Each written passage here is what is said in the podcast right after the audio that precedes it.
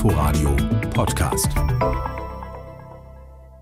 Wer hat die Hand drauf, wenn in Berlin Häuser im Milieuschutzgebiet verkauft und auch gekauft werden? In Berlin haben ja einige Bezirke, vor allem Friedrichshain-Kreuzberg, für eine Reihe Häuser, die an privat verkauft wurden, letztlich das Vorkaufsrecht ausgeübt, ging dann meistens an eine städtische Wohnungsbaugesellschaft. Aber eines dieser Häuser geht an den Käufer zurück. Das Berliner Wohnungsunternehmen Pohl und Prim hat gegen die Ausübung des Vorkaufsrechts geklagt und jetzt in letzter Instanz vor dem Bundesverwaltungsgericht Recht bekommen. Vertreten wurde das Unternehmen vor Gericht von Rechtsanwalt Rechtsanwalt Matthias Hellriegel. Er ist jetzt am Telefon. Schönen guten Tag, Herr Hellriegel. Guten Tag, Frau Gebowski. Herr Hellriegel, was ist das für ein Haus? Das ist ein ganz normales, gründerzeitliches Mehrfamilienhaus, wie es so ganz typisch ist für Kreuzberg. Und was haben Ihre Mandanten damit vor? Meine Mandanten haben dieses Haus 2017 gekauft. Ähm, sie haben dafür einen Kaufpreis von 3,4 Millionen Euro bezahlt was das 25-fache der Netto-Kaltmiete ist. Das entspricht einer Rendite von 4 Prozent und das ist ein gutes Investment, ähm, denn wenn Sie das Geld aktuell auf dem Sparkonto haben, kriegen Sie dafür gar nichts. Also Sie haben ganz normal vor, das Haus zu bewirtschaften und weiter zu vermieten. Für das Haus äh, ist ja wegen einziger Förderung eine Mietpreisbindung bis zum Jahr 2026 vorgesehen. Was passiert danach?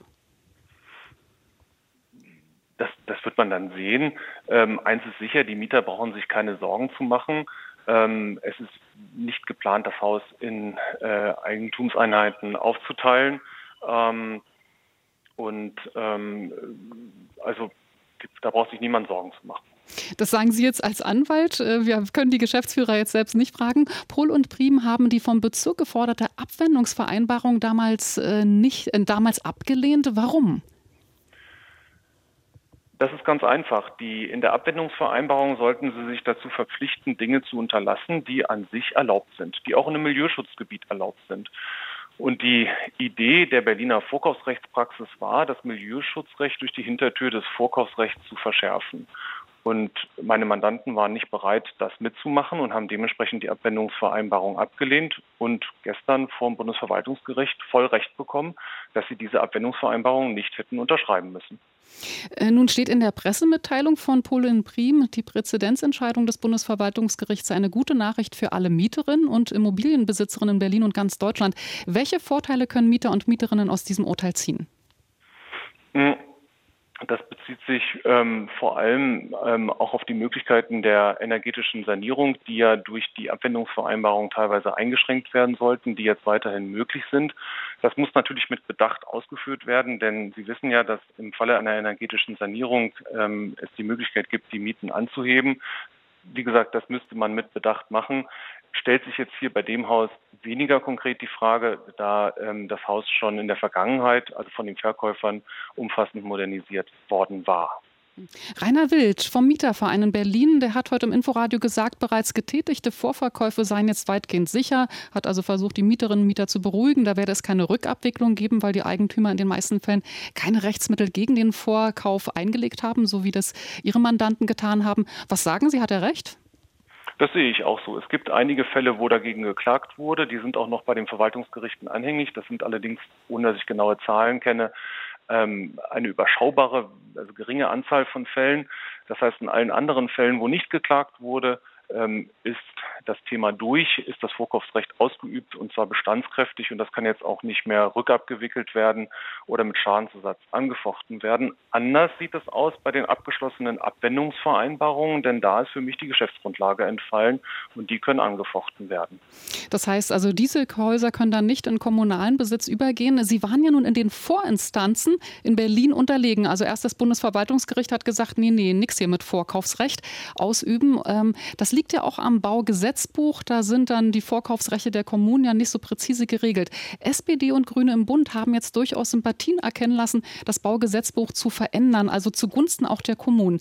Setzen Sie jetzt da auf die FDP, dass sie das verhindert? Ich setze erstmal auf gar nichts, sondern ähm, halte mich an die Buchstaben des Gesetzes. Und ähm, das war sehr bestimmt und nicht unbestimmt, wie das Bundesverwaltungsgericht gestern gesagt hat.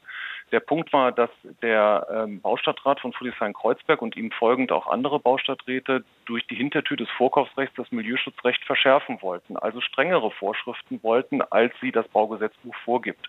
Und der richtige Weg dafür ist die Gesetzesänderung. Wenn es eine Gesetzesänderung gibt im Bundestag und Bundesrat, dann ist das äh, dann ist das zu akzeptieren und da gibt es dann auch nichts dran zu rütteln. Ähm, das ist der richtige Weg, aber nicht durch die Hintertür des Vorkaufsrechts. Stellen Sie sich vor, die Kommunen würden Sie jetzt als Anwalt engagieren. Was haben die jetzt noch an Vorkaufsrechten?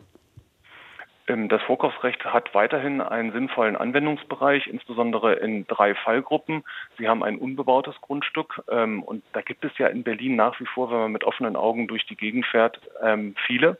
Auch in Kreuzberg übrigens beispielsweise mit eingeschlossenen Getränkemärkten bebaute Grundstücke.